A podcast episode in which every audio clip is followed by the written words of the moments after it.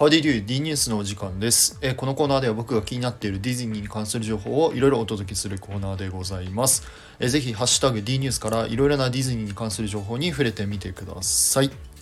え今回はですね2つお話ししたいなと思います、まあ、1つはですねめちゃくちゃ嬉しいニュースでもう1つは、えめちゃくちゃ残念なニュースを、え お届けしたいなと思いますのでよろしくお願いいたします。はいということでまず1つ目めちゃくちゃいいニュースなんですけどなんとついに我らが風間先生がやってくれました。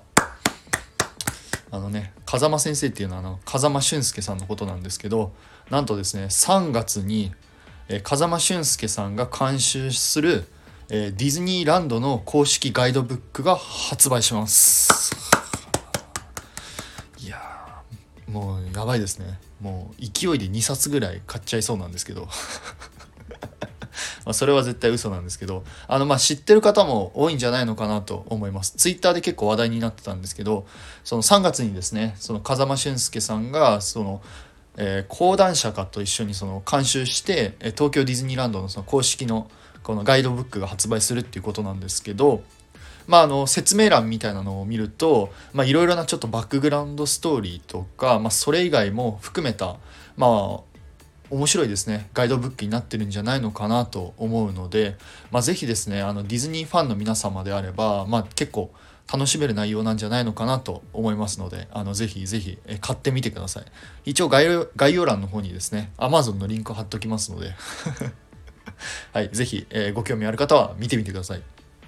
はいそして2つ目ですね。これはめちゃくちゃ個人的には残念だったんですけどえーっとですね3月に公開予定であったあのターニングレッドあの私時々レッサーパンダだったかな。これがですねなんとあの正式に、えー劇場では公開せずにディズニープラスのみでの配信になりました。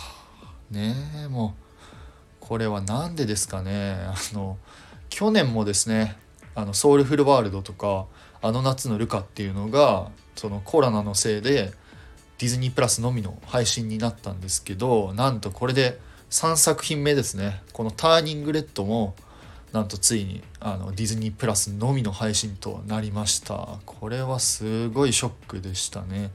個人的にはこのそのレッサーパンダのやつですね。あの劇場で見るのをすごい楽しみにしてたんですけどまあこの残念ながらですねディズニープラスのみの配信となるそうなのではいもうその分まあ23回ぐらい見ちゃおうかな、うん、っていうぐらいまあちょっとショックだったんですけどまあしょうがないのかなと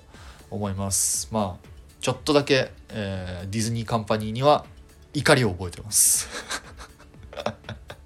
はい。ということで、すいません。今回はですね、まあ、2つお話しさせていただきました。いかがでしたでしょうか？あの、もし何かあればですね、コメント、レターのほどお待ちしておりますので、よろしくお願いいたします。そして最後になりますが、いつも皆様、いいなコメント、本当にありがとうございます。はい。はい。そろそろ真面目にします。はい。ということで、それではまた次回の配信でお会いいたしましょう。違う。また次回の D ニュースでお会いいたしましょう。テトリスでした。バイバイ。